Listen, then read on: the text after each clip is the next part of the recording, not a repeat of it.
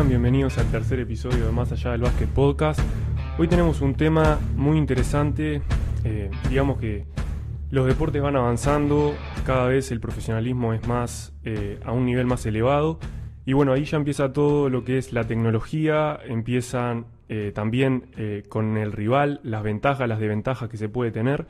Y es un tema muy importante las estadísticas avanzadas y posteriormente el scouting que es un tema que me interesó mucho, que es uno de los primeros episodios que quise hacer cuando empezó con toda la idea de, del podcast y por eso tengo a Nico Escarabino, entrenador de básquet, eh, asistente técnico de Peñarol, de la formativa de San Telmo y especialista en estadísticas avanzadas y scouting. Nico, muchas gracias por tu tiempo. Bueno, muchas gracias a vos por la invitación. La verdad que me parece que está buenísima la iniciativa y que hayan este tipo de espacio, como dice el nombre, para hablar de cosas más allá del básquet.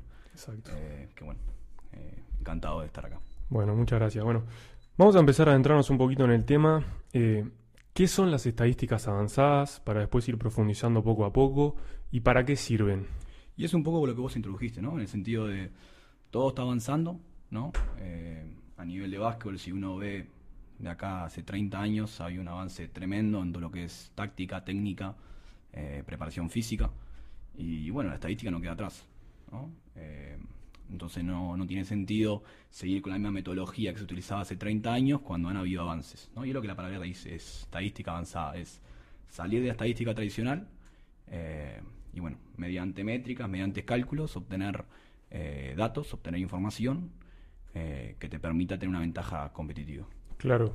Y también no quedar en desventaja, porque hoy en día con esto que decimos de que el profesionalismo y el nivel avanza, la competitividad no, no puedes, digamos, dejar pasar ningún detalle. Sí, eso sin duda, sin duda. El que no, el que no avanza retrocede. Claro.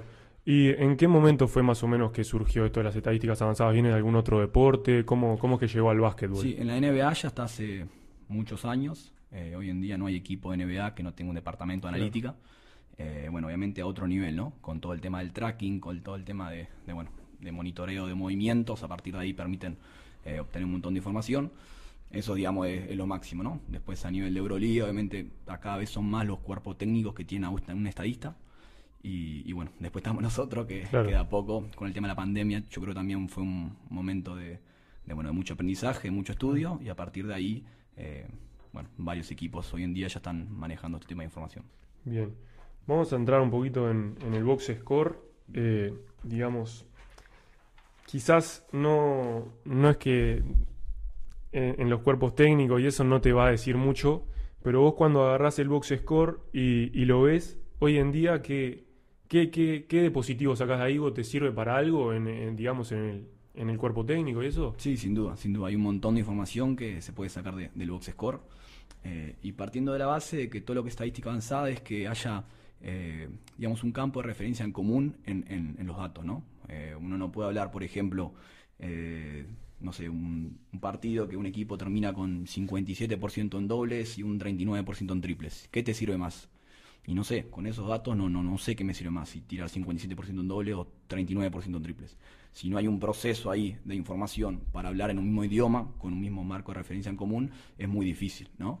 Entonces, bueno, en ese caso, en ese ejemplo bien sencillo, eh, se habla de puntos por tiro, ¿no? Entonces, eh, bueno, 57% sería un 0,57 lo multiplicás por 2 porque son dobles y te quedarían 1,14. Eso quiere decir que 57% en dobles, eh, cada vez que vos intentás un doble te da 1,14 puntos por tiro. ¿no? En cambio el triple, 39% en triple, 0,39 eh, por 3 porque vale 3 te da 1,17. Quiere decir que, bueno, si vos con ese cálculo te permite saber que 39% en triples es más efectivo que un 57% en dobles. ¿verdad? Eh, y bueno, con esa misma idea se puede transferir a, todo a todas las métricas, a todo lo que se saca de Box Score, se puede agregar, eh, como te digo, marco de referencia en común para que lo que realmente esté sacando sea más preciso y se ajuste más a la realidad. Ya vamos a estar profundizando un poquito más en todo lo que es las estadísticas avanzadas del, dentro del Box Score, pero ya hablaste un poco de los tiros de campo, que en realidad no es una, digamos, una estadística que, que se pueda basar mucho porque son tiros distintos, el triple vale, vale más, pero por ejemplo, la eficiencia.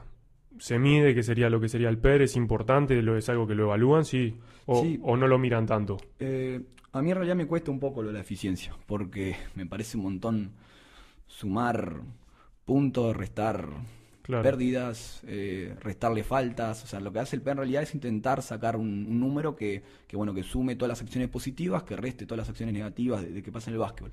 Eh, yo no lo utilizo mucho. Eh, hay algunas otras métricas que no, no es como la eficiencia que está acá, que bueno, se le da más valor a ciertos, ciertas cosas. Por ejemplo, no puedes sumar un triple y restar, no sé, una pérdida, porque para mí es como sumar por otro y restar sandías. ¿no? Entonces, bueno, hay otras métricas que, que te permiten, bueno, digamos, una forma tener un valor de, la actividad del jugador, ¿no? Sí, otra, por ejemplo, que vemos del box score, que son, digamos, estadísticas simples, es el más menos. Eso, eh, digamos que es muy relativo. Eh, mide tu impacto en el juego, pero mide también tu impacto en, en, la, en la, cancha. Lo que, pero es, es, muy relativo porque empieza el partido, yo soy, no sé, el, mejor jugador del equipo y está parejo el partido, hice 20 puntos, vamos 20 a 20, pero claro, entra uno del banco, tiene unos minutos de impacto, o sea, es más o menos sí, así. Tal cual, tal cual. Hay muchas personas que están muy en contra del más menos. Claro. Eh, yo igualmente lo, lo, mido, a mí me gusta el más menos acumulado, en toda la temporada, bueno, ver qué más menos hubo y ahí bueno, eh, sí puede pasar algunos partidos que, como vos decís, pero el más menos acumulado igual generalmente tiende a darte algún tipo de información, ¿no? El más menos es cuando está el jugador en cancha, el resultado, ¿no? El resultado del equipo. Si, si durante el tiempo que está en cancha el equipo termina 10 puntos a favor, se le suma 10, si terminan 4 puntos en contra, se le resta 4, ¿no? Claro, sí. En ese tipo de casos yo lo veo pila en jugadores que entran del banco, ponele el, microondas y, y tiene un buen pasar el equipo y ahí es cuando, no sé, sacó 10 puntos de diferencia, ah, más, o menos 10, y después se va para el banco.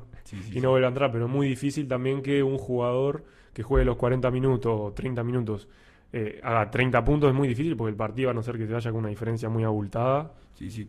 Hay otras estadísticas que te permiten medir, digamos, el impacto del jugador, el más menos como algo muy, muy macro, ¿no? Muy, muy por arriba, muy superficial.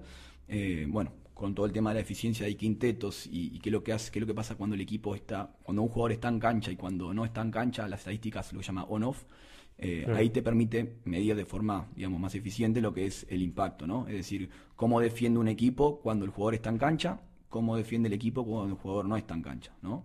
Ahí te permite medir también con las combinaciones. Eh, lo mismo contra la estadística. Eh, cómo anda en porcentaje de rebotes el equipo cuando un jugador está en cancha o cuando no está en cancha. Claro, claro. ¿no? Entonces, bueno, ahí te permite medir eh, de forma más el, real, el impacto que tiene en, las diferentes áreas del juego. Después están algo que, se habla mucho, que digamos en el periodismo también se tiende a hablar mucho, que son los puntos tras pérdida. Que en realidad, digamos, eh, no, no tiene mucho, no, no, cambia nada en, el juego. Yo ni lo miro porque, bueno, en realidad es algo automático. Eh, lo que hace el programa es, eh, cuando hay una pérdida, si a la siguiente finalización, que puede ser un tiro o una pérdida, si a la siguiente finalización es un punto, te lo computa ahí con punto tras pérdida. Entonces, por un ejemplo, eh, te cobran caminar o se va para afuera, eh, pedís minuto, planificas una jugada, pasan 20 segundos igual, por eso tirás y te va a apuntar en punto tras pérdida. Terminaste la posesión los 24 segundos. y es por anotar a la siguiente. Claro, claro, claro. Eh, bueno, los puntos de contraataque es distinto, porque ahí los puntos de contraataque, ahí es manualmente el estadista que está en cancha, bajo, bueno, ahí lo que mide el estadista es que haya, que sea en menos de 8 segundos, que haya superioridad numérica, eh, y bueno, hay algún otro criterio que tiene para, para medir cuando es un punto de contraataque, pero bueno, realmente ahí sí te permite eh, tener ese dato, ¿no? Lo otro que se podría sacar, que para mí es un poco más útil que los puntos tras pérdida, es puntos tras robo ahí me suena un poco más, ¿no? Después un recupero, si uno convierte. Claro, no, importa si es en el contraataque. En la próxima jugada, como la perdiste, la consecuencia, igual, cualquier tipo Pero los puntos tras pérdida yo no, lo miro porque no considero que, sea relevante, ¿no? Claro. Bueno, siguiendo un poco con el tema de las estadísticas avanzadas, que ya vamos a entrar profundizando en cuál es eh, cada una y todo. Decir primero, también como dejarlo claro, que las estadísticas avanzadas eh, y todo lo que sea el avance tecnológico con la ciencia, lo que sea, eh, es una herramienta más para el análisis de los entrenadores, pero nunca es que están por encima de lo que sea el juego, las decisiones, o sea, todo eso, ¿no? No, no, sin duda. Es sin duda que, como decís, es una herramienta más que, bueno, que te da ciertas ventajas. Eh, de acá capaz que a 10, 15 años vayamos a saber lo que va a pasar, pero todo tiende a ir más a ese lugar, a que las tomas de decisión sean más en base a evidencia, más a datos, toda la terminología de Big Data, ¿no? De cuando vos tenés más información que, bueno, te permite avalar ese tipo de decisiones, eh, y bueno, todo tiende a ir hacia ese lugar. Hoy en día no, hoy en día se utiliza como una herramienta más, eh, para, bueno, para saber el rival, para saber en tu equipo eh, y sacar poder sacar tendencia, ¿no? Claro, porque, o sea, también eso es lo, digamos, es la teoría, pero después la práctica está la idea del entrenador, o sea, la filosofía, los jugadores de los que dispones, el nivel de la competitividad, eh, y también está un poco el hecho de tomo información, pero no toda me sirve. Entonces está un poco eso también de tomar y desechar en, pro de mi filosofía o de... Sí, ahí, bueno, hay todo un tema, ¿no? El hecho de, de, lo que filtra el estadista, ¿no? O, la, el asistente que se encarga, eh, ahí tiene que haber un filtro enorme entre la persona que se encarga de llevar los datos, lo que le pasa al cuerpo técnico o al entrenador, y después mucho más todavía lo que el entrenador le termina pasando a los jugadores, ¿no? O sea, ahí hay una cadena entre eh, el que se tiene que volver loco es el estadista, no el, jugador. No, no puedes tirarle un montón de información. Bueno, para informar un poquito, alguien que quiera, eh, todavía no, no, entramos en profundidad, pero alguien que quiera estudiar estadísticas avanzadas, ¿qué lugares le recomendás? Puede ser un periodista o un técnico, porque en el curso de entrenador no, no se dan las estadísticas avanzadas, ¿no? No, aún no. Sí hay una idea de la escuela de entrenador de empezar a, a, a bueno, a meterlo en el nivel 3. Eh, pero bueno, hoy está lleno, la verdad, de información, de cursos, de entrar a YouTube. Eh, hay una página de Sport Coach eh, que está muy buena también. Tienen cursos de introducción que están muy buenos. Y bueno, por ahí se puede empezar a interiorizar en el tema, ¿no? Bien, bueno, ahora sí, vamos a empezar a, hablar de, una vez que ya le dijimos un poquito esto, donde, donde lo pueden buscar. Las estadísticas avanzadas, vos las dividirías en cuatro, en lo que podrían ser. Sí, hablamos de, de, bueno, de lo que son las estadísticas que salen del box score, eh, que bueno, fue un poco lo que estuvimos hablando recién, ¿no? Que bueno, ahí podemos eh, hablar un poco más del tema. Eh, estadística que sale del play by play. estadística, bueno, todo lo que es relacionado a la carta de tiro y lo que son las estadísticas tácticas, ¿no? bueno, box score, lo que, lo que hablamos, ¿no? Todas las estadísticas que se pueden sacar, todas las métricas que se pueden sacar de, la carta de, del box score mismo. por ejemplo... Sí, entremos, entremos un poquito en cada una. Eh, digamos, en, la posesión, en lo de las posesiones. Eh, ¿Vos lo, cómo lo medís vos eso? ¿Te parece algo sí relevante? ¿Cómo, cómo lo medís? Sí, las posesiones es algo que, bueno, me parece que la gente no lo tiene muy clara, eh, lo que es una posesión. la posesión es la alternancia del balón, ¿no? O sea, una posesión cuenta cuántas veces un equipo ataca y un equipo defiende, ¿no? Entonces, eh, bueno, ahí se mide lo que es el, famoso ritmo de juego, el pace, ¿no? Claro. Eh, nada, es importante, ¿no? Es relevante, pero bueno, para mí eh, tampoco... Te sirve como más para lo, para otras claro, estadísticas. Exacto, exacto. Uno, por ejemplo, hoy en día, no sé, Trubil, que es el equipo que juega más rápido, ponele, por decir, promedia 81 posiciones eh, por partido. Defensor promedia 74 posiciones. Es decir, bueno, hay 7 posiciones de diferencia entre esos dos equipos. Esos son los extremos, ¿no? Claro. Eh, yo lo mido, como decía vos, para poder sacar otro tipo de estadísticas. Por ejemplo, lo que es la eficiencia ofensiva, que para mí es, bueno, es, eh, es por ahí, ¿no? Es estadística muy importante. Si uno, por ejemplo, quiere saber cuál es el equipo que mejor ataca, tradicionalmente, ¿qué mirarías? Eh, los puntos que hace, ¿no? Entonces uno agarra y dice, bueno, está, eh, por decir, para el caso de Trubil. Trubil hoy en día promedia 79 puntos por partido, ¿no? Y Peñarol promedia 78. Entonces, bueno, a simple vista, uno diría, bueno, atacan los dos eh, parecido, ¿no? O sea, prácticamente atacan de la misma forma. Sin embargo, Trubil juega a 81, posesiones y, y, Peñarol juega a 75. Entonces, Trubil, la eficiencia ofensiva es de 0,98 y Peñarol 1,04. Es decir, Peñarol ataca bastante mejor que Trubil eh, por el hecho de que juega a menor cantidad de posesiones. Claro. Eh, a mí con el tema del solo número de posesiones lo que me pasa es que las posesiones lo que mide también es si vos agarras un rebote, eh, Eso, ah, se resta, ¿no? Claro, si vos agarras un rebote ofensivo, no alterna la posición, pero porque eso yo te iba a preguntar, porque es distinto el hecho de decir, bueno, está la, la posición que yo agarro el rebote ofensivo y no, no se alterna. Pero cuando yo lo agarro el rebote ofensivo y tengo otro tiro, ¿cómo se le llamaría a eso? ¿Jugadas? ¿Cómo, cómo que se le llama? Sí, yo le llamo ataques. Ataques. Eh, el cálculo de posiciones, los tiros de campo, es decir, los triples y los dobles. Eh, se le suma los tiros libres, se le multiplica por 0,44, pues es un coeficiente ahí que, bueno que alterna a ver cuánto estima, cuántos serían. Sí, por lo de los tiros libres. ¿cuántos, ¿Cuántos tiros libres sería una posición? Serían los tiros de campo más los tiros libres más las pérdidas, que también son finalizaciones, menos los rebotes ofensivos. Entonces lo que me pasa con esto es que muchas veces los equipos que juegan a una menor cantidad de posiciones es porque eh, agarran mucha cantidad de rebote ofensivo. Entonces no necesariamente es que juegan más lento, simplemente es que tienen, eh, agarran mucho rebote ofensivo, tienen un porcentaje de rebote ofensivo muy alto y eso hace que se lentezca el juego de alguna forma, ¿no? Eh, que se, le, Pero igual, tiene, igual tienen más, ataques, tienen más tiros. Si no te, no te cambian el tema de alternar la posesión, pero... Correcto, correcto. Si uno me diría, en vez de posiciones, me diría la cantidad de ataques, ahí podría eh, sacar cuántas Claro, eso es más, más significativo. Em, y después, ¿cómo, para que pongas ahí algún ejemplo tangible, eh, cómo yo puedo incidir en el ritmo, tanto ofensiva como defensivamente, en mi ataque y en mi defensa? Por ejemplo. Sí, el tema, el tema de ritmo es eso, ¿no? Es eh, cuántas veces alterna, la cantidad de veces que alterna. Entonces, bueno, si uno tira menor cantidad de segundos, evidentemente eh, va a ser más rápido el juego, ¿no? Hay equipos, hay entrenadores que le gusta, bueno, decir, bueno, vamos a, intentar jugar a 80 posiciones, ¿no? Y, intenta eh, elevar el ritmo de juego para llegar a, ese número. Eh, nada, eso es cada entrenador, la, filosofía de cada uno, ¿no? Yo realmente creo que, que no se puede tomar ese, ese número en frío porque también ahí tenés que considerar los rebotes ofensivos, que es otra posición. Cada vez que vos agarras un rebote ofensivo tenés 14 segundos más, ¿no? Claro, pero por ejemplo, yo, que, por ejemplo, mi, ideología de juego es que quiero elevar la cantidad de posiciones. Yo, para hacer eso, tengo que, digamos, eh, presionar toda la cancha, eh, intentar fomentar el robo del rival. Sí, eso sin duda, pero después tirar en la menor cantidad de segundos Tirar en la menor cantidad de segundos posible. La primera ventaja, tirar para, para conseguir la mayor cantidad de...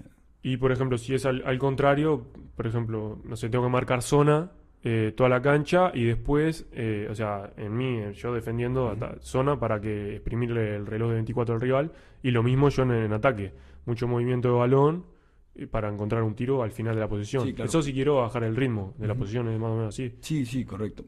igualmente, nada, va todo, no es tan, tan no, Pero para poner un ejemplo para la gente que, eso, eso que esté medio por fuera. Sí, sí, sin duda, sin duda. También no solo vamos a comentar estadísticas, también comentar un poquito de, de otras cosas.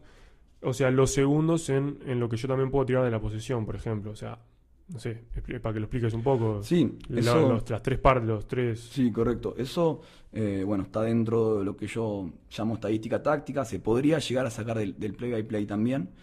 Eh, que bueno, ahí medís eh, cuándo, en qué momento de la posesión se toma el tiro y qué eficiencia tiene, ¿no? Entonces, bueno, eso te permitiría ver eh, un equipo bueno, cuál es la tendencia del equipo, ¿no? Si tirar dentro de los primeros 8 segundos, del número 16 al 8 o de los últimos 8 segundos, ¿no? Y, bueno, y saber en qué parte de la posición uno es más efectivo también, ¿no? Hay equipos que, que bueno, que tienden a ser más efectivos en los primeros 8 segundos, hay equipos que no. Eh, por ejemplo, Peñarol es uno de los equipos que tiene menos puntos de contraataque, ¿no? Que, tiende a tirar sobre más sobre el cierre de las posiciones. Eh, y bueno, eso se puede sacar con, con esa medida, ¿no? Claro. Bien, entrando un poquito más en, digamos, las estadísticas del box score y comentaste un poquito de lo de la eficiencia ofensiva y defensiva de los puntos que recibís, de los puntos que haces. Yo lo que te quería comentar es el hecho de, como vos lo dijiste, que anotes más puntos no quiere decir que vos seas mejor ofensivamente.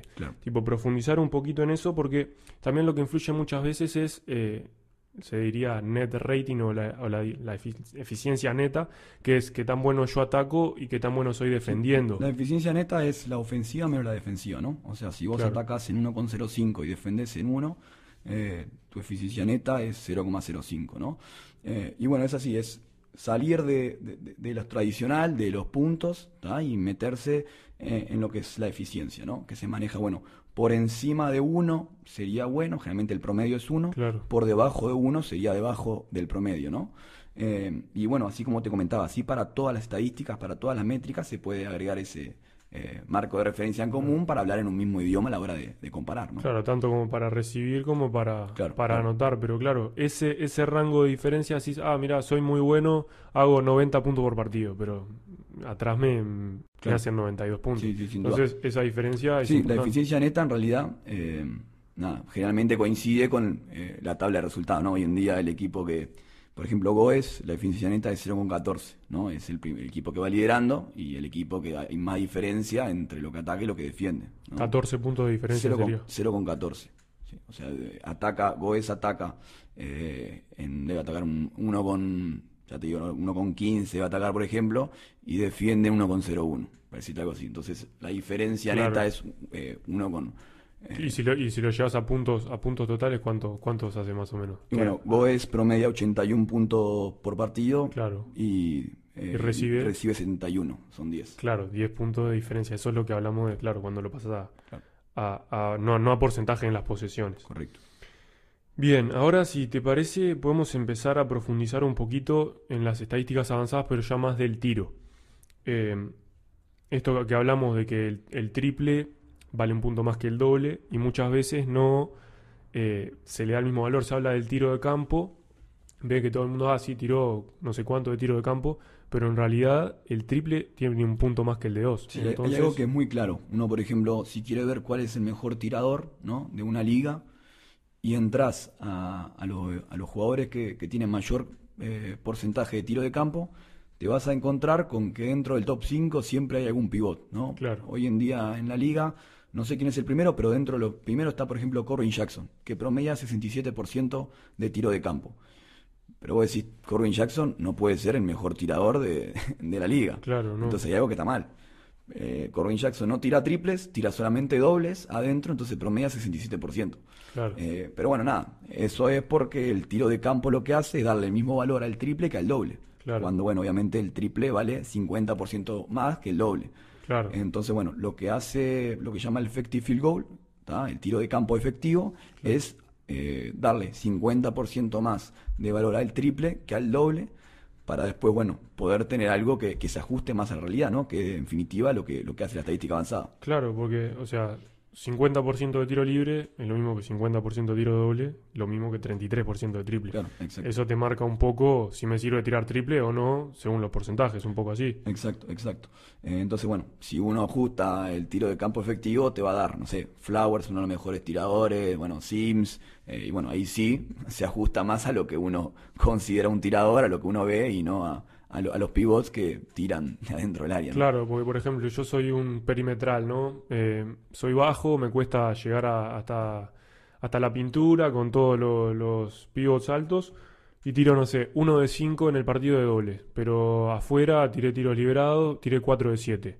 Sería un 5 de 12 en tiros de campo, diría. No tiene sentido. No tiene mucho sentido, porque en realidad el triple vale un punto más. Entonces eso también premia un poco a los digamos, perimetrales que se sabe que va a, errar más. Exacto, exacto. Entonces, bueno, con lo que hace el effective field goal es, justamente eso, ¿no? Es darle eh, lo que merece, ¿no? El triple, darle más valor porque vale, vale más que, el doble, ¿no? Claro, y, otro punto también importante es el hecho de el volumen de tiro, ¿no? En cuanto hablando de los porcentajes.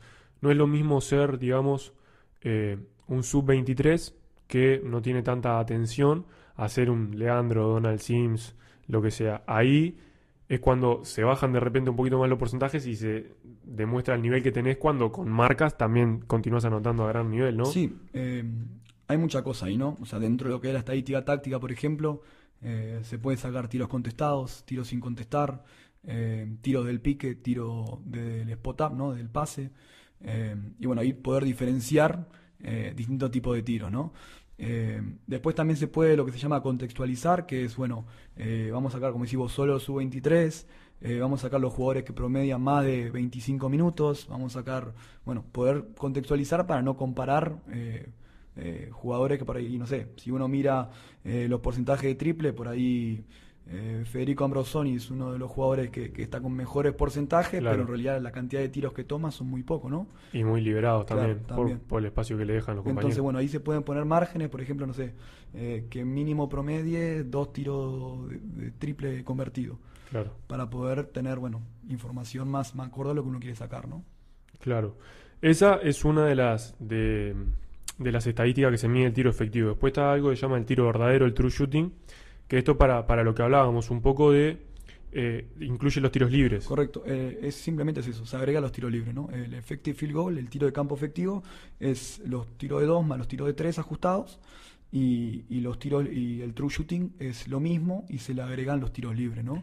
Hay un ejemplo claro, por ejemplo, no sé quién hoy tiene bajo porcentaje de tiro libre, pero no sé, Dwight Howard en su momento en la NBA o de Andre Jordan, tienen 65, 70% de tiro de campo y tienen un, no sé, 50% en libres. Sí, correcto. Colmenares, por ejemplo. que Colmenares. un 45% en libres. Claro. Y bueno, tener una estadística que también te pueda medir eh, todo ese impacto, ¿no? Entre los triple, doble y los libres. Eh, Eh, Claro, eh, en- eh, entre todo el tiro, no porque vos seas bueno tirando de dos o al lado del aro, si en realidad sos malo tirando libres. Algo que también va de la mano con eso, que bueno, que, que es una de las estadísticas más, eh, que bueno, yo le encuentro mayor utilidad, que es por ejemplo lo que es el uso, ¿no? El uso es eh, qué cantidad de posesiones absorbe cada jugador, Claro. ¿no? Eh, Que, fin- un- que la finaliza, digamos. Claro, eh, dentro de un equipo uno puede medir, a ver, bueno, una posición termina cuando uno tira un tiro de campo, un libre, como dijiste vos recién, o una pérdida, ¿no? Entonces, bueno, vos jugás contra un equipo y decís, bueno, el 25% de las posiciones la absorbe tal jugador, ¿no? Y lo que se puede hacer a partir de ahí es medir la efectividad en esa posición, es decir, sumás los triples, sumás los dobles, sumás los libres que recién hablamos y sumás las pérdidas también. Claro. ¿no? Entonces, bueno, ahí te permite eh, Medir digamos, todo, ¿no? Todo. todo la- cada vez que finaliza un jugador. Claro. eh, Eso es una estadística de jugador, no es una estadística No, de es una equipo. estadística individual, ¿no? Que, que Claro, eso, eso mide también un poco el impacto que vos tenés a la hora de finalizar las jugadas y qué tan positivo o negativo sos, ¿no? Porque capaz que absorbes jugadas de más y en realidad no. Exacto, exacto. Eh, hay un montón de estadísticas individuales que, que, bueno, que te permiten, eh, nada, de alguna forma predecir cómo va, cómo va a jugar, ¿no? De forma, Claro. eh, Sí, tendencias de- del claro. equipo y, y en base a eso, bueno, poder armar tu plan de juego también. Intentar, bueno, sacarle la pelota a las manos a tal jugador, que no asuma Claro. tanto juego este jugador que, que es efectivo, y bueno, y dejar que absorba eh, otros jugadores eh, más cantidad de posesiones, Claro. ¿no? También está una que es el ratio de tiro libres, ¿no? También cuando un jugador eh, va a la cuánto va de seguido a la línea de tiros libres. Sí, correcto. Algo, por ejemplo, lo que es eh, los cuatro factores de Dean Oliver, ¿no? Dean Oliver es, un, nada, un entrenador que, que hace tiempo, hace, Fue uno de los sí, primeros uno que de los primeros pioneros en todo esto. eh, y que, bueno, él un poco lo que dice es que con esos cuatro factores... eh, ¿Cuáles, eso- ¿Cuáles son? Sí, los cuatro factores son el effective field goal, eh, en este orden, ¿no? Effective field goal, porcentaje de pérdidas, eh, porcentaje de rebotes y, y lo que hablas recién, ¿no? El, eh, el- el- los tiros libres, el ratio de tiros libres. Y él lo que dice es, bueno, eh, que eso permita medir qué tiene que hacer un equipo para ganar, ¿no? En ese orden, ¿no? Él habla de, de, bueno, primero tirar bien, que- Tirar bien. eh, segundo, eh, tener pocas pérdidas. tercero, controlar los rebotes. Y cuarto, ir muchas veces al li- a la Se línea. supone que haciendo esas cuatro cosas con que En, es- en ese orden, eh, de bueno, importancia. Podés claro. perder en alguno, pero si supone... el tema del tiro libre, bueno, es, eh, digamos, es el tiro libre es lo más, lo más eficiente, ¿no? Claro. Un jugador que, que, bueno, que promedie igual, 70%, que uno podría decir que es bajo, 70% Claro. de tiro libre, igualmente, si va a tirar dos libres, está en 1,4, ¿no? Mete los dos, está en 1,4, es decir, es eh, más alto que, claro. Correcto. Sí, sería casi un 50% Por en, doble, triple. Por eso, por eso. Es decir, eh, por más que el porcentaje no sea excelente, eh, nada, es muy eficiente ir a la, tira- a la línea de tiro libre, ¿no? Claro, ya cuando tenés un tirador que está en el 90%, Claro, claro. ahí sí realmente es unos, unos porcentajes Va a tirar dos libres y bueno, te debería dar 1,8. Claro. Eh, entonces, bueno, es como tirar en triple como un 60 y pico por ciento. es- es altísimo, es altísimo. Hablaste recién dentro de una de, los- de estas cosas que dijiste de Dean Oliver, de los rebotes, estadísticas que, que se miden de los rebotes. Creo que un tema importante es hablar un poco de, lo- de los rebotes disponibles, ¿no? Sí, correcto. O sea, dentro de lo, que es los rebotes, eh, se habla de, de porcentaje de rebote disponible, ¿no? Entonces, eh, Claro. por ejemplo, el porcentaje de rebote defensivo se mide los rebotes defensivos eh, de tu rival, pero tenés que eh, dividirlo sobre el total disponible, es decir, sobre también los rebotes ofensivos que agarró el rival, ¿no? Exacto, o sea, yo agarré 32 rebotes eh, defensivos y el rival me agarró 9 ofensivos, por ejemplo, quedaron, bueno, 9 por ese número, 41. Yo tengo que agarré 32 de 41. Claro. Es un poco así para explicarlo mejor. Claro, por ejemplo, Capitol es uno de los equipos que, que peor domina la, la- la tabla, ¿no? O sea, que tiene peores Claro. porcentajes, ¿no? Agarra únicamente el, eh, eh, bueno, 40, y- sí, el 70% de rebote defensivo eh, y 22% de rebotes ofensivos. Después hay otro que es estadística, el porcentaje de rebote eh, de, de total, ¿no? Es decir, Capitol agarra el 46% de los rebotes eh, totales. Total. Que bueno, que es bajo, ¿no? Porque permite Sí, 54. arriba, claro. todo lo que sea por debajo de 50, digamos, es por debajo de la media, ¿no? Claro, pero también eso está bueno decirlo porque, o sea, muchas veces un partido, porque el tema de los rebotes es si metes más o no. Por ejemplo, en un partido se da que los dos equipos meten mucho y, y tomaste menos rebotes que en otro partido que no metieron una.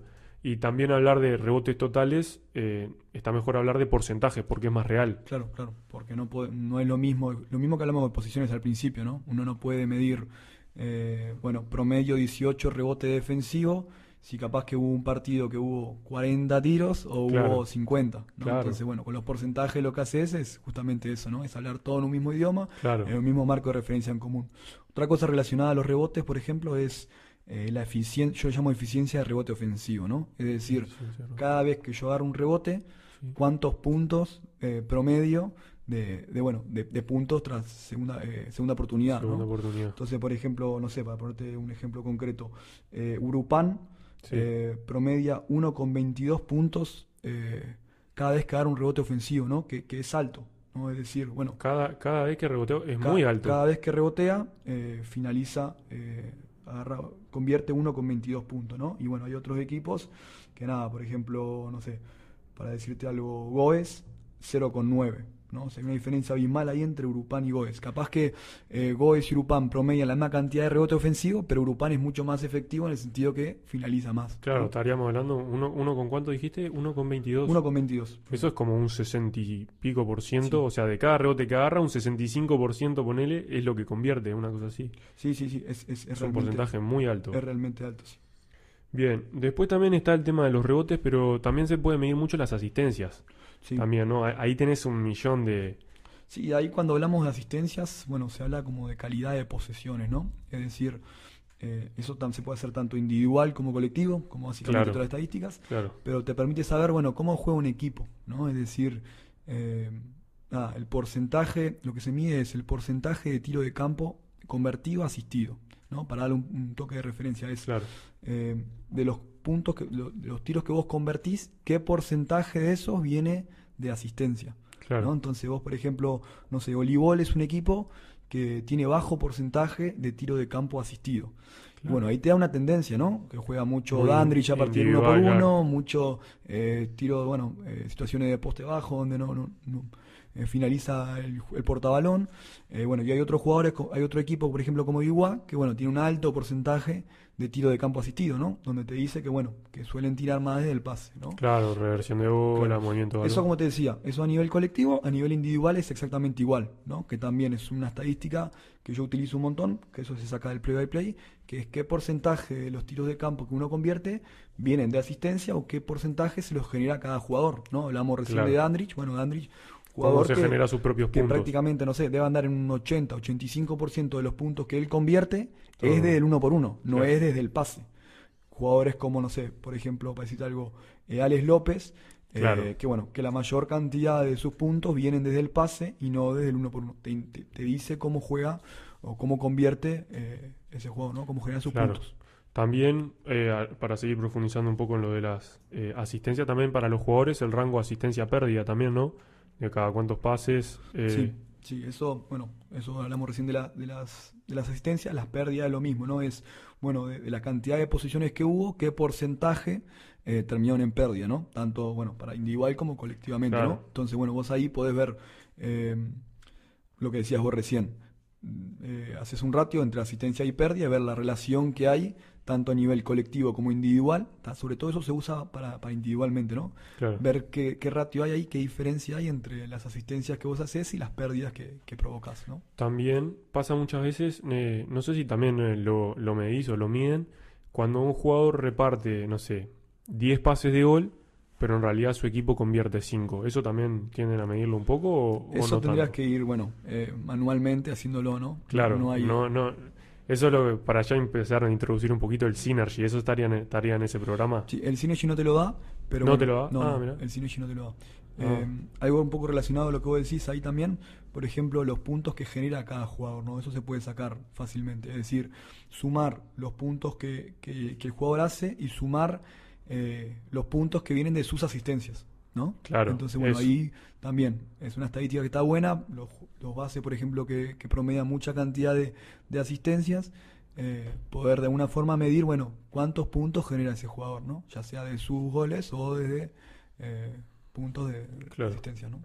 Claro, también, o sea, está lo que se llama como asistencia secundaria, ¿no? Que muchas veces no se mide, pero es un pase que generó eh, el pase de gol. Sí, Y capaz que en una reversión de pelota el equipo movió bien y, y queda como relegado, pero sí, sí. Yo eso lo saco, dentro de la estadística táctica lo saco, Ah, y decir, bueno, jugamos esta situación, jugamos para el poste bajo para este jugador. sí. Bueno, a partir de ahí no importa quién define, mientras que siga la, la ventaja que se genera ese jugador, lo voy a, le voy a dar los puntos a ese jugador, ¿no? Es decir, bueno, jugamos para el poste bajo de Lee Roberts, ¿no?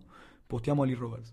Si Lee Roberts lo atrapan, revierte la pelota, da un pase extra y tira, por más de que la asistencia no sea Lee Roberts, la ventaja la generó él. Entonces yo ahí Claro. le voy a dar esos puntos. Pero eso, bueno, ahí tiene manualmente haciéndolo, no, no hay, o acá por lo menos no Claro. tenemos nada que, que te permita Sí. hacerlo automáticamente. Y, y con respecto también a los, a los internos, muchas veces cuando colocan una cortina, no, no es una asistencia en sí, pero creo que estuve viendo screen assist, assist o algo así, que no es una asistencia, pero es como que, le, por ejemplo, va a jugar un pick and roll, no sé, Donald Sims con, eh, ahora está Luis Santos.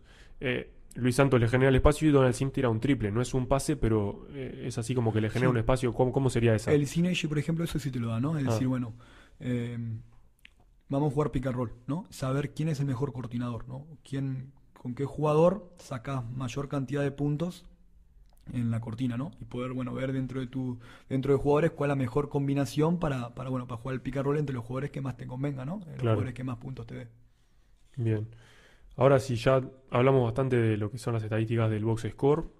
Tuviste también mencionando algunas del, del play by play, pero ¿cuál es la que vos eh, del, del play by play, o sea, de la jugada a jugada, que, que también te lo dan las estadísticas de FIBA, eh, destacarías más? ¿Está la- lo de la eficiencia de los quintetos, una Sí, cosa eso así? es algo sumamente interesante, ¿no? Medir, bueno, para medir el impacto que tiene un jugador y para medir, bueno, cuáles son las mejores combinaciones, ¿no? Claro, de jugadores para poner en la Correcto, cancha al mismo momento. no solamente quintetos, sino combinación entre, bueno, eh, los dos internos, el 5 y el 4. Ah. Eh, interno no, porque hoy en día el 4 ya no es Sí, interno, pero sí, eh, la combinación entre el 4 y 5, combinaciones del perímetro, del 1, 2 y 3, Sí, eh, del base combinación del y escolta, el base y pivot, bueno, Claro. medir qué tipo de combinaciones te son más, más efectivas. Y esto, la clave de esto, o sea, lo, lo lindo de esto es cuando tenés una gran cantidad de información, ¿no? O sea, si vos jugás cinco partidos, sacás todos estos datos y crees que con eso descubriste algo, Claro, nada, eh, esto, yo, por ejemplo, ahora recién Peñarol, recién estoy empezando a ver algo que se terminó la primera ronda y, y bueno, ahí recién se puede empezar a sacar algún tipo de, de datos que sea significativo, ¿no? Porque si vos tenés poca información, no podés confiar en esos datos. Al ¿no? principio de la, de la temporada, con la información que poco, hay, eh, a nivel, a nivel es empezar a construir la temporada, Claro, digamos. claro. Pero bueno, hoy en día ya nosotros podemos ver, eh, bueno, cuáles son los quintetos eh, que son más efectivos, cuáles son los quintetos Claro, que hasta, hasta defienden hasta mejor, el momento, claro. cuáles son los quin- quintetos que atacan más, que atacan mejor, los quintetos que más utilizamos. eh, por ahí hay cosas que, bueno, que el ojímetro no, no, no te deja verlo, ¿no? Claro. Que a ojo no te das cuenta que, bueno, un jugador jugando de 4 Sí. es de una forma y jugando de 5 totalmente opuesta, Claro. ¿no? Entonces, bueno, ese tipo de cosas eh, te lo da la, la- la- la efectividad y la No, eficiencia y de los quintetos. está, está bueno remarcarlo porque, o sea, no es que, ah, sí, el entrenador pone cinco jugadores eh, ah, po- porque pintó. No, no, no es así. Em, Sí, igualmente con eso digo nada, es como todo, ¿no? O sea, se va evaluando lo que dijimos. sí, eh, esto viene eh, de a poco, ¿no? Claro. Es decir, eh, nada, no es que hoy en día ningún equipo, también venía a decir que ningún equipo de liga toma decisiones eh, en base 100% a estadística, ¿no? Está de No. a poco eh, implementándose. eh, bueno, nosotros en Peñarol de a poco lo estamos implementando. Eh, y bueno, es algo como que es lo que se viene, ¿no? De acá a 10 años, eh, por ahí. Por toma- ejemplo, en la NBA todo se define con estadísticas, todo. y no, no, No. no, eh, no me animaría a decirlo, no sé realmente, pero Claro. sí sé que es fuertísimo el departamento de analítica, es, es fuertísimo, ¿no? Y bueno, hay casos que sí, ¿no? Por ejemplo, se, ya- se sabe lo de Houston Rockets, Claro. que es un equipo que, que, bueno, que se proponen tirar tantos triple por partido porque hay evidencia que cuando vos tirás tantos triple por partido, la probabilidad de que ganes es mayor. Claro. Entonces, bueno, su reclutamiento, su selección de jugadores son en base a, a eso, ¿no? Claro. Entonces, eh, bueno, Sí, a- a- eso en su momento se fueron a Claro, claro. un disparate, Sí, o sí, sea. sí. De ahí, bueno, tenés que bajarlo a tierra, tenés que Eh, También optimizarlo más allá de armar el equipo que vos querés tener, acá es más optimizarlo con los jugadores, con las herramientas que tenés, ¿no? sí, sí, sin duda. Porque sin si duda. vos tenés una idea, pero no lo, no lo puedes llegar a cabo con los jugadores que tenés, no tiene mucho sentido. Sí, sí. La parte de reclutamiento ahí está, está buena, ¿no? La parte del armado del plantel, Claro. la selección de jugadores eh, en base a, a, bueno, a estadística también es importante, ¿no? Claro. Después están también las de las cartas de tiro, ¿no? Sí. Cuando lo- los jugadores, eh, bueno, a medida de sus carreras o en los últimos años, lanzan de, digamos, las posiciones que le queden más cómodo. Capaz, Leandro García Morales eh, se sabe que tira de- de- del triple de 45, que lo arma con la mano izquierda, por ejemplo, y le queda cómodo ahí. Pero también, ¿cómo, cómo lo, lo- lo vas midiendo vos eh, cuando juegan contra un rival? ¿Cómo, cómo lo medís? Sí, las cartas de tiro es algo que utilizamos bastante. Es muy Eh, práctico. Sí. Junto a Agustín Esteves, que es un entrenador de, de Urupán, desarrollamos un programa que, bueno, que nos permite, digamos, visualizar todo este tipo de datos. En ese programa tenemos ingresado los últimos ocho torneos que hubo. Entonces, bueno, ahí tenemos 100.000 100.000 dobles, 100.000 tiros de, de dos y 60.000 triples, ¿no? O sea, tenemos 160.000 tiros los últimos eh, ocho años, ¿no? Entonces, bueno, ahí, por ejemplo, para darte un dato, ¿no? Eh, Las esquinas, por ejemplo, es el lugar, eh, las esquinas y abajo el aro es el lugar más, más eficiente, ¿no? Las esquinas de la- Eso en, en- acá en la Liga en la Uruguaya. Cana Liga, ¿no? Los últimos ocho años, ¿no? En los últimos ocho torneos. Ocho torneos. Eh, claro. ju- Metro junto Liga, Metro Liga, sí. claro. DTA no, juntamos Metro Liga. Los últimos ocho torneos, por ejemplo, de la esquina derecha se tiró 37%, de la esquina izquierda 36,7% también. Y bueno, es el, el lugar del campo que, que, bueno, da mayor efectividad, ¿no? Mayor eficiencia. Abajo el aro, 56%, ¿no? Igualmente, bueno, como te digo, la esquina, eh, bueno, anda lo más o menos en 1,12 puntos por, por tiro. Eh, el tiro de media, bueno, es algo que, que, bueno, se sabe que, que todo apunta hacia... Sí, yo te, iba- yo te iba a preguntar sobre el tiro media, mid range. O sea, en esta liga, ¿conviene hacerlo a pesar de estar un poquito, o sea, no es, no es NBA esto, pero conviene hacerlo igual así conviene tirar de tres? Sí, depende de los jugadores, ¿no? Hay jugadores, Claro. por ejemplo, Lee, Lee Roberts, un jugador que, que, bueno, que es efectivo ahí de esa zona, Claro. ¿no? Pero tendencias a nivel, como te digo, esto es una medida, 180 mil eh, finalizaciones, bueno, es, es un número, ¿no? O sea, es, Sí, ya ahí sí. se puede hablar de Big Data, ¿no? O sea, Sí. de, datos, y bueno, ahí te dice que, que, bueno, que de tiro de media se andan un 35, un 36%, que bueno, que es bajo, ¿no? Porque te da solamente 0,73. Claro. ¿no? O sea, es, es un tiro que, no, que es no. bajo.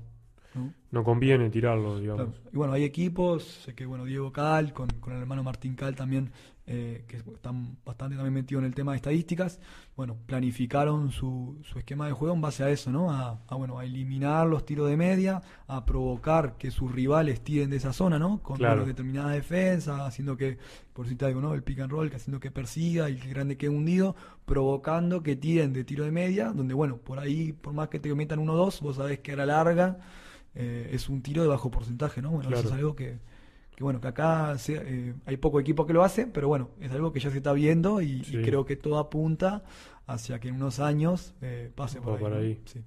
Clarísimo, clarísimo. Y bueno, y carta de tiro también lo que te permite, eh, te permite ver, ¿no? Eh, tendencia a un jugador, ¿no? Hay jugadores que, que tienden más a, a, por ejemplo, no sé, Federico Soto es un jugador que desde la esquina tira muy bien, desde el tope no tanto, entonces bueno, no es lo mismo decirle a un jugador, eh, a- este tira de la esquina bien Claro. y del eje tanto que decirle, mira, de la esquina tira 43%, por decir algo, Sí. y del tope tira 29%.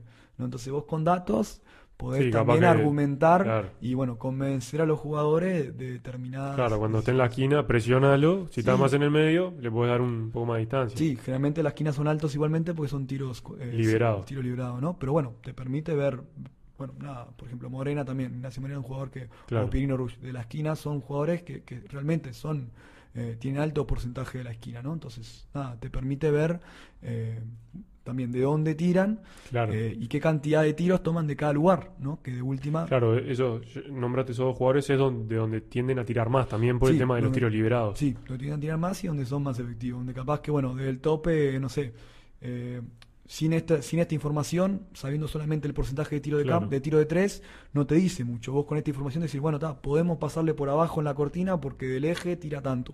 Claro. Eh, y no, no solamente tener el número de, bueno, tira 34% de triple. Sí, bueno, está, pero de la esquina tira Sí. 42 y del tope tira 28. Entonces, Claro. nada, vamos a pasarle por abajo. Hasta que meta le pasamos por abajo. Claro, no, eso está, está buenísimo porque es muy específico y además, o sea, te da los datos claros, o sea, no, no, no es que te da con vuelta, no, no te da especulaciones, esto es así. Sí, sí. Y más cuando lo medí de- desde ya hace unos años, ¿no? Sí, con los jugadores eso es, es, es oro, ¿no? O sea, tener Claro. argumentos sólidos, o sea, con- contra los datos, como decís vos, no, no, no hay No, lugar de discusión. Puedes hablar de lo que quieras, pero los datos son los datos y, y bueno, está. y- No, igual también muchas veces los datos, o sea, igual lo miden, pero está, un jugador capaz que, no sé, Barriola. El año pasado, no, no sé cuánto está teniendo de porcentaje ahora, pero el año pasado tiró como para un 40% de triple. Y unos años atrás no era muy bueno. También ahí puedes ver claramente la evolución de los jugadores. Sí, sí, eso sin duda, eso sin duda. La idea con esto, bueno, con, con Agustín Esteves, con esto es agrandar todavía aún más la muestra, ¿tá? para, bueno, para tener justamente eso.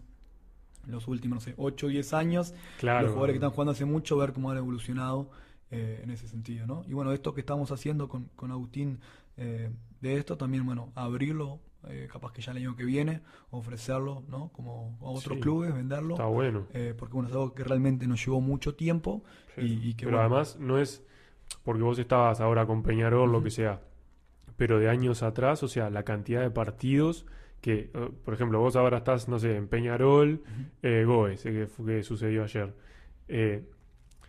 Pero después ocurrieron tres partidos a la vez. Y eso es lo mismo en otras fechas y años para atrás. O sea, todo, cada vez que termina un partido, vos estás ahí con las estadísticas, ¿no? sí, sí, sí. O sea, todo el trabajo que demanda atrás, Sin duda, las sin duda. horas. Por eso, bueno, la idea nuestra, este año lo estamos probando, digamos, Probando. estamos usando este año para probar, eh, corregir, con, como todo programa tiene, ¿no?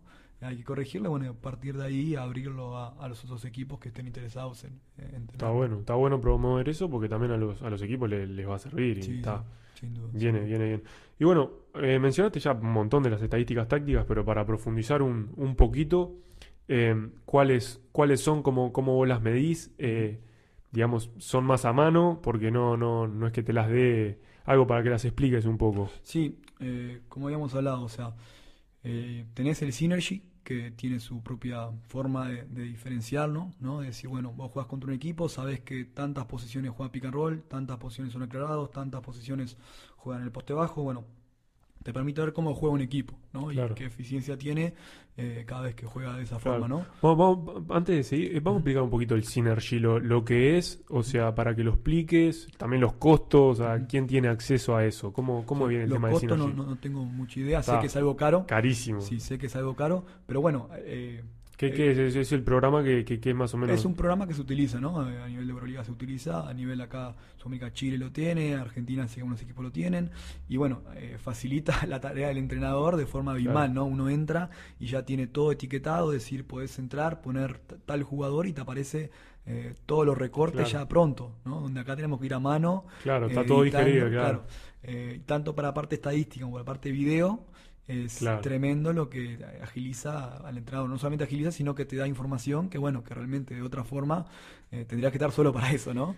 Eh, Claro, me imagino. hay algo que, por ejemplo, cuando hablamos de tendencia, que bueno, capaz que después hablamos un poco la parte de scouting, ¿no? Sí, Nada, hoy en día acá nosotros, eh, tendencia es todo, a, bueno, a me parece que, o a ojímetro, Claro. este jugador tiende a ir para Claro. este lado, pero en realidad no tenemos ningún dato que avale eso, ¿no? Claro. Sabemos que García Morales tiende a ir sobre la izquierda, pero bueno, en realidad tenemos datos de cuando va para un lado o para el otro, no.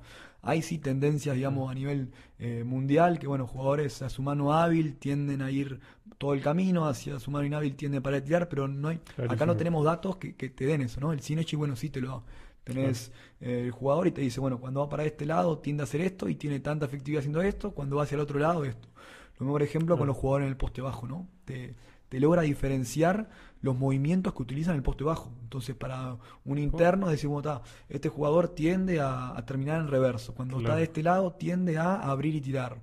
Eh, tiende a jugar mismo up and under. Entonces, nada, Claro. es súper específico. es súper específico, pero bueno, eh, nada, es es súper útil, ¿no? Es eh, muy útil y es productivo y nada. Y tiene su, su costo, por eso no Claro. todo el mundo lo tiene, o sea, Sí. ahí está el laburo. Acá, bueno, nada, eh, yo llevo, le llamo estadística táctica, lo Claro. llevo yo, diseñé una botonera eh, que bueno, algo sencillo y lo divido, ¿no? Entre distintos, distintos aspectos del juego. Por ejemplo, entremos en, en algunos. Sí, por ejemplo, no sé, lo hago, lo hago únicamente a nivel de, equipo, ¿no? A nivel eh, claro, de no mi equipo. No lo, hago haces con otros equipos porque no puedes ver el partido de los otros. Pero sí se hacen series de playoffs, por ejemplo, sí, capaz. series de playoffs, sí. Porque ahí siempre es con el mismo y estás presente. correcto, correcto. Acá eh, mi idea, bueno, estoy intentando hacerlo para todos los partidos que jugamos nosotros. Claro. Aprovecho los parates que lastimosamente han habido muchos. Eh, y bueno, y ahí actualizo para, para, bueno, para poder saber eh, en qué lugar de la cancha somos más efectivos, en qué situación táctica somos más efectivos, ¿no? Claro. Y dentro de, no solamente a nivel colectivo, sino a nivel individual. Bueno, el pick and roll con Zanota, ¿cuánto nos da? El pick and roll con García, ¿cuánto nos da? El pick and roll con entre tal y tal jugador, ¿qué nos da? Entonces, bueno, ese tipo de información. Se mide todo, digamos, los sistemas de juego, cuál es más efectivo también. Sí, sí, eso, nosotros no lo estamos haciendo, lo he hecho, ah. Por ejemplo, en Olivol cuando estuve en el metro lo hice, que bueno, nos sirvió bastante con, Martín Cedes. Eh, midimos simplemente cada vez que hacíamos un sistema, eh, qué resultado nos daba, y bueno, en base a eso tomamos decisiones, ¿no? De decir, bueno, eh, o vamos a cambiar este sistema que no nos está rindiendo, o vamos a, a modificarlo, porque bueno, cada vez que hacemos, por decirte algo, puñolado, eh, nos da 0,5. Bueno, listo, lo, probamos 5 o 6 partidos, no nos dio, bueno, vamos a cambiarlo o modificarlo. Eh, bueno, Pablo me pidió que lo sea no tanto por sistema, sino por, por situación táctica, ¿no? Es decir, bueno, la indirecta, jugamos de indirecta, claro. Eh, ¿cuánto nos da? Entonces lo hago más por situación táctica. Lo segmentás. lo hago por situación táctica y no por, por sistema como lo hacía antes. Pero eso, bueno, es a gusto de, cada entrenador. Claro, y, ahí que me pican roll, coordinas indirectas. Sí, ahí mío, bueno, lo, lo que, por ejemplo, los, los contraataques, ¿no? Contraataques. Es decir, bueno, eh, cuando contraatacamos, cómo viene, si es punto después de rebote, si es después de pérdida, si es después de gol. Eh, diferencio si es contraataque, ataque rápido, ataque secundario, que bueno, hay un matiz. Eh, hablamos de rebote ofensivo, si los rebotes ofensivos son adentro de la pintura o afuera de la pintura. Claro. Eh, situaciones indirectas, situaciones de pick and roll, situaciones de aclarado y situaciones de poste bajo. Por ahí andarían como lo, lo, divido para, para, bueno, para tener eh, claro, ahí, ahí tan plausibles los. Sí, sobre todo lo que te decía, ¿no? No en poco partido, pero bueno, ya después de una muestra importante, significativa, decir, bueno, jugamos una ronda. Bueno, después de una ronda, después de 13 partidos, bueno, nos juntamos y vemos eh, en, en qué lugar, en qué situación táctica somos más, más eficientes y bueno, y vamos a planificar para ir a ese lado y dejar de, de hacer determinadas cosas que no nos dan resultados. ¿no? Claro hablamos del synergy. Eh, yo, por ejemplo, puedo. Soy una persona que quiere, no sé, hacer las ecuaciones de, las eh, estadísticas avanzadas. ¿Hay algún programa así que, que, te facilite? Digamos, en internet o algo de eso, hay, sí. Sí, sí, sí, sin duda. Eh, bueno, hay otro que se llama el Instat, que también es, parecido al Synergy. son uno de los programas que más se utilizan a nivel de, bueno, de tanto estadística como a nivel de de video como es el claro, eh, pero bueno, después lo que son métricas hay, hay para divertirse, ¿no? Hay cualquier cantidad de métricas, de fórmulas, como decís vos, eh, que te permiten, bueno, eh, predecir o buscar tendencias y obtener de esa forma una ventaja competitiva, ¿no? Les comento que más allá del básquet está disponible tanto en Spotify como en YouTube y que pueden seguir todo el contenido por las páginas de Instagram, Twitter y Facebook. Continuamos con el episodio.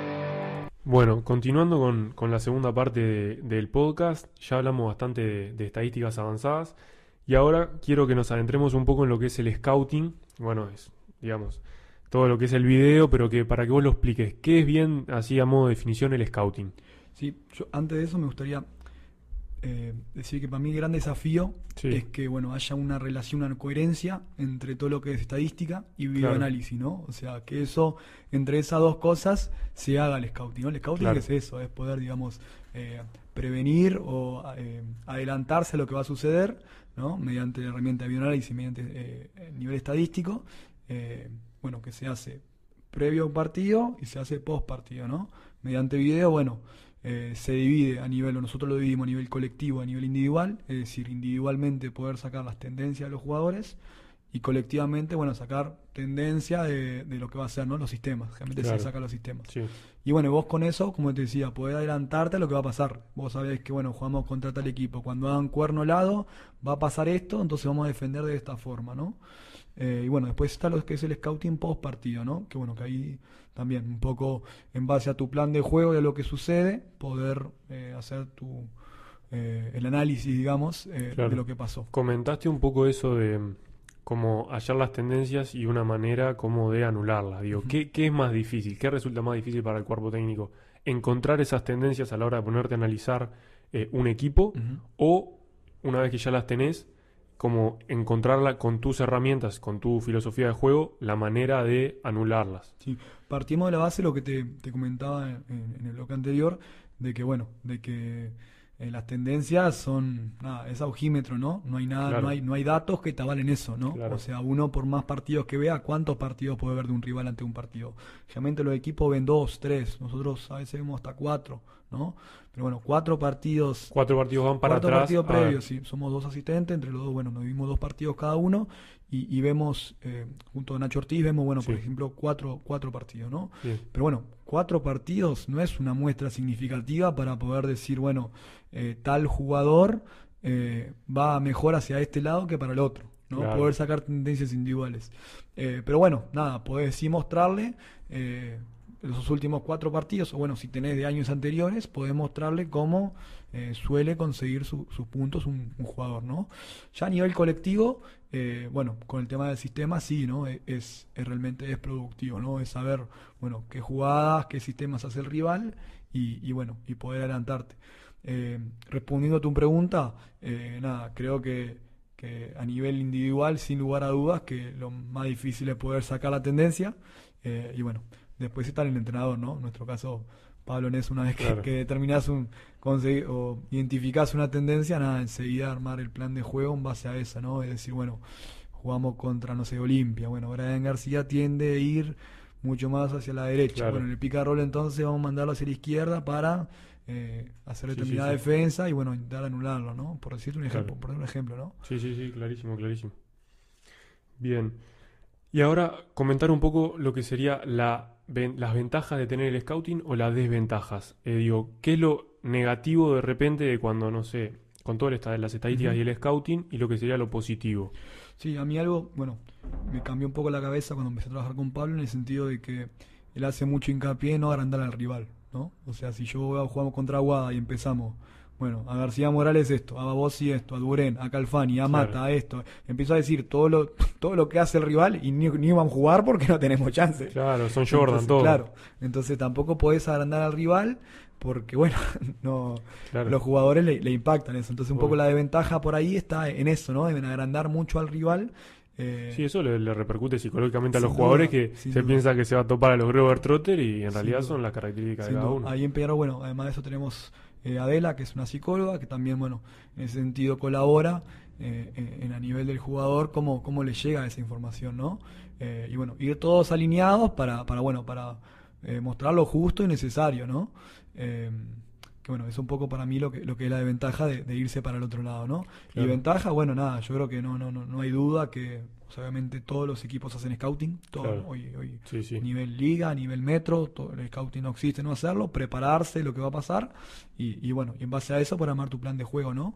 Eh, y bueno, después otra cosa es no quedarse solo con el video, ¿no? Esa enseguida tener que transferir a en cancha, entrenar en cancha, Ah. porque bueno, no es decirle lo que tiene que hacer, sino también entrenarlo, ¿no? Eso, eso, ¿cuándo, ¿cuándo es que hacen las reuniones, por ejemplo, en Peñarol? ¿Las, las hacen el mismo día o las hacen un día antes del partido? Eh, todo el tiempo. Varía. Ah, todo el tiempo hacen. Sí, no, es, o sea, en realidad es estar en contacto. Eh, Pablo en ese sentido, eh, nada, eh, previo a que nosotros hagamos el scouting, digamos, él ya vio todos los partidos y ya anotó, ya hizo su propio scouting, digamos.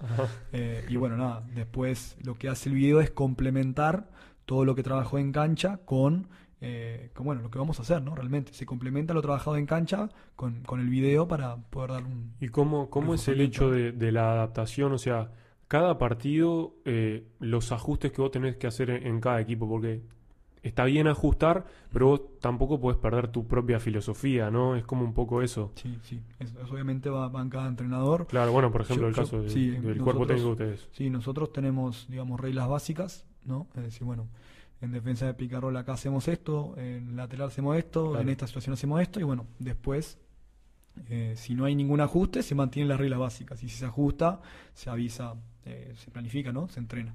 Claro. Y los jugadores también, con esto de que hablamos de las posibles eh, desventajas, es también esto que ya estuvimos comentando sobre las estadísticas, el hecho de en las reuniones o lo que sea, cuando lo plasman en la cancha, eh, darse, darle la información que realmente le sirva y que sea de utilidad para no sobreexplotarlo de información. O sea, no sirve a estarle hablando una hora de todo lo que hace el otro equipo, Sí. porque en realidad. Sin duda, sin duda. Ahí, bueno, en Peñarol eh, lo fuimos cambiando. eh, hoy por hoy, generalmente el día del partido se hace el video. Eh, solemos dividir entre, bueno, intentar hacer dos sesiones de video, una colectiva y una individual, justamente para lo que vos decís, para no Claro. estar una hora hablando, ¿no? Bueno, Claro. hacemos el scouting colectivo, bien cortito, que el video dure tres minutos y medio, cuatro minutos, para que, bueno, para que la charla dure eh, Sí. a veces un poquito más, pero si no, Claro. media horita, 25 minutos, media hora, poder eh, tener ese, ese scouting colectivo y bueno, y después al otro día eh, hacer el scouting individual, ¿no? Y eso, eso lo llevan a la cancha enseguida. Sí, sí. Salen y lo van enseguida, porque que se quede en el video muchas veces el jugador no lo asimila tanto como en cancha. Sí, nosotros, eh, bueno, algo que, que, bueno que hace Pablo mucho es hacer el scouting mismo en cancha, ¿no? Trabajamos el proyector en la cancha mismo, Ah, se mirá. termina de entrenar y ahí ya está todo pronto y los jugadores a veces hasta parados o sentados ya están eh, viendo el video, ¿no?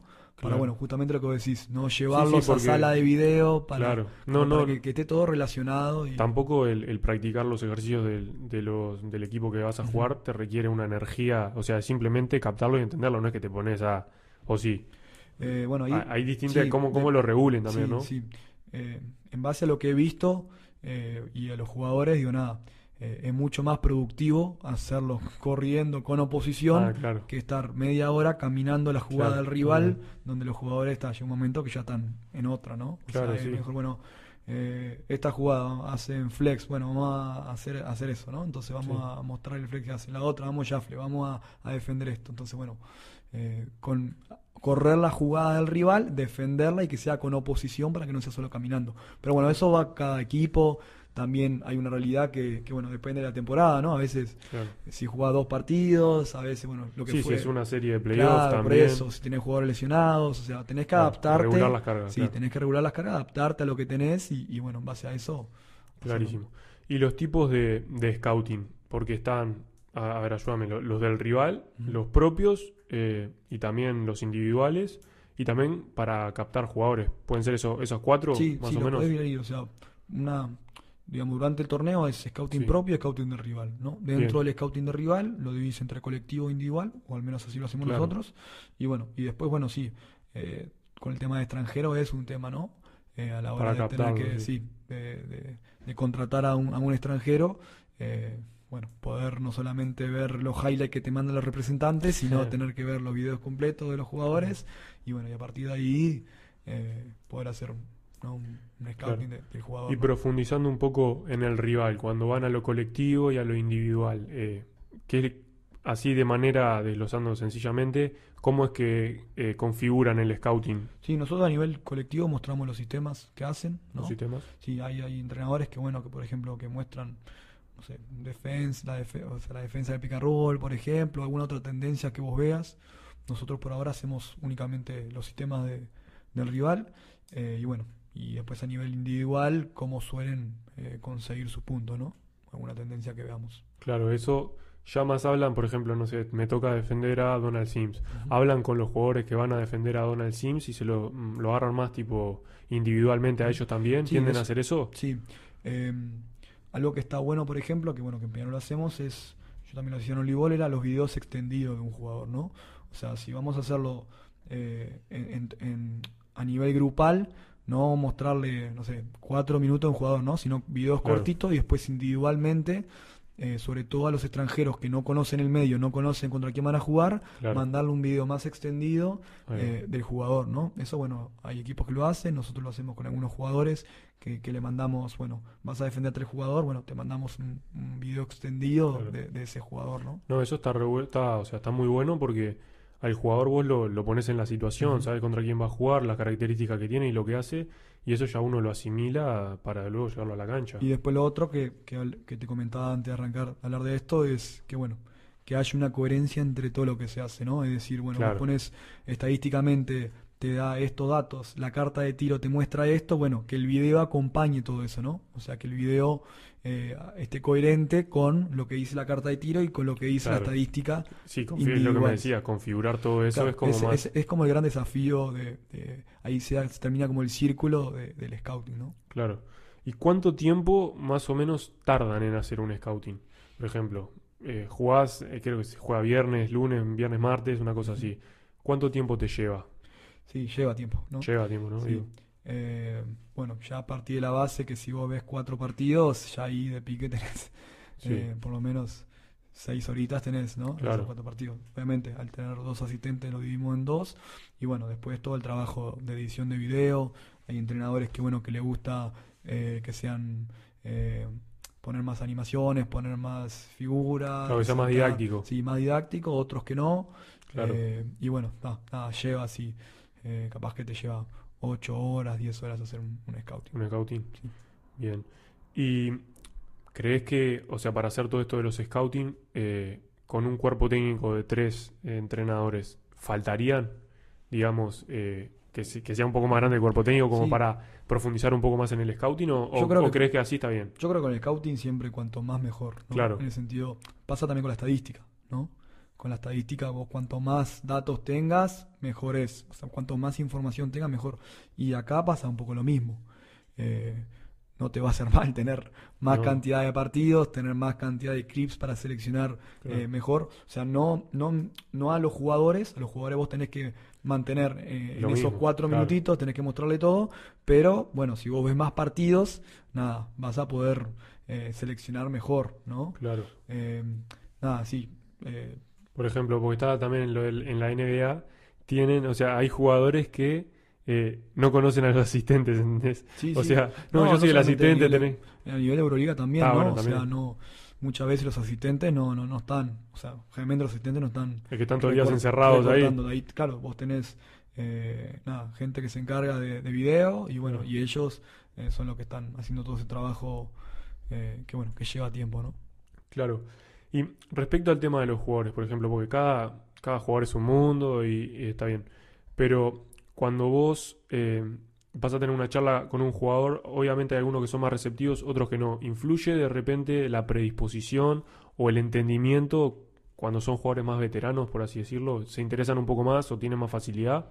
Sí, yo no me animaría a, digamos, a diferenciarlo, no tengo la experiencia no, no- Bueno, para, para, para poder... Pero cuando eh, Sí. el feedback, cuando Sin vos le lugar das a la duda, info. sí, sin lugar a duda que hay jugadores que son más receptivos que otros y, y que bueno, y todo el tema de estadística también es, es un, un tema en los jugadores, ¿no? O sea, eh, nada, no están acostumbrados, ¿no? A que le hables de punto por posición, a que le hables Claro, de... no. Nada, no, no están acostumbrados y bueno, hay jugadores que les interesan, hay jugadores que, que bueno, que realmente...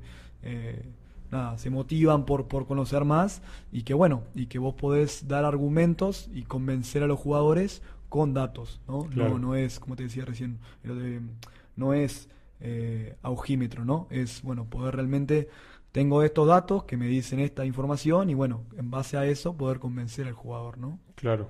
Por ejemplo, cuando estamos, eh, en- entras a analizar un partido, esto que, que dijimos de ir cuatro partidos para atrás o lo que sea, vos tenés en cuenta el tema de, por ejemplo, cuando hay un partido, eh, si le faltó algún jugador o no, cómo, cómo gestionas eso, o cuando un partido fue, no sé, 30 puntos. ¿Lo tienen en cuenta a la hora de hacer el scouting o, o no le dan Sí, mucha... sí, sí, eso sin duda, ¿no? Eh, por lo general, el último partido sí o sí se ve, ¿no? O Claro. sea, el último partido lo ves sin importar nada. Claro. Y bueno, a partir de ahí uno puede seleccionar, ¿no? Generalmente cuanto más reciente mejor es, pero bueno, después, por ejemplo, si un equipo defendió zona a los 40, ¿no? Claro. Y vos sabes que no vas a defender zona, no te sirve de mucho ver ese partido porque, bueno, no vas a sacar eh, los sistemas contra zona cuando vos no vas a defender zona, ¿no? Claro, eh, Eh, también ver también de los equipos que mm, se emparenten de, de manera de, de idea de juego, sí, por correcto, correcto. O sea, eh, nada, ver cómo funciona ese equipo, cómo jugaron contra los mejores equipos, por ejemplo. así. Claro. Eh, si hubo mucha ventaja, como decís vos, no mirarlo, eso sí, eso se hace y, y bueno, nada, eh, está bueno, ¿no? Y cuando, por ejemplo, están, entrenan varios días, una cosa, el cuerpo técnico, le ponen atención a los jugadores, lo que sea, y las cosas no salen como, como se espera, por, por así decirlo. ¿Cómo convive el entrenador con eso o cómo lo asimilan ustedes para, nada, porque como convivir con esos errores que encima no dependen tanto de ustedes. Sí. Eh, antes de eso, bueno, hay algo más que hacemos ahí en Peñarol, que por ejemplo que son, son los highlights, ¿no? O sea, Sí, justamente lo que vos decís, cuando las cosas no salen bien o algo, Claro. está bueno un video que refuerce los aspectos positivos, ¿no? Es decir, bueno, claro. eh, el arranque nuestro, empezamos 0-3, bueno, mostrarle videos en donde hacemos las cosas bien y reforzar eh, Ah. todas las acciones positivas para, bueno, para subirle el autoestima, No, ¿no? sí. Y, Yo lo decía más que nada en, en un partido, por ejemplo, no sé, que tal jugador de la sucesiva ya lo íbamos a defender así. Y, y- y se defiende de una manera que nada que ver. ¿Cómo, cómo se lo toman ustedes? Eh, ¿Qué es la sensación o cómo lo asimilan? Sí, bueno, es complicado, ¿no? Bueno, Ahí, bueno, ahí está la magia del entrenador, en, bueno, Claro. cómo, cómo lo asimila el entrenador en jefe, ¿no? Y, y bueno, nada, corregir, hacer cambios, Claro.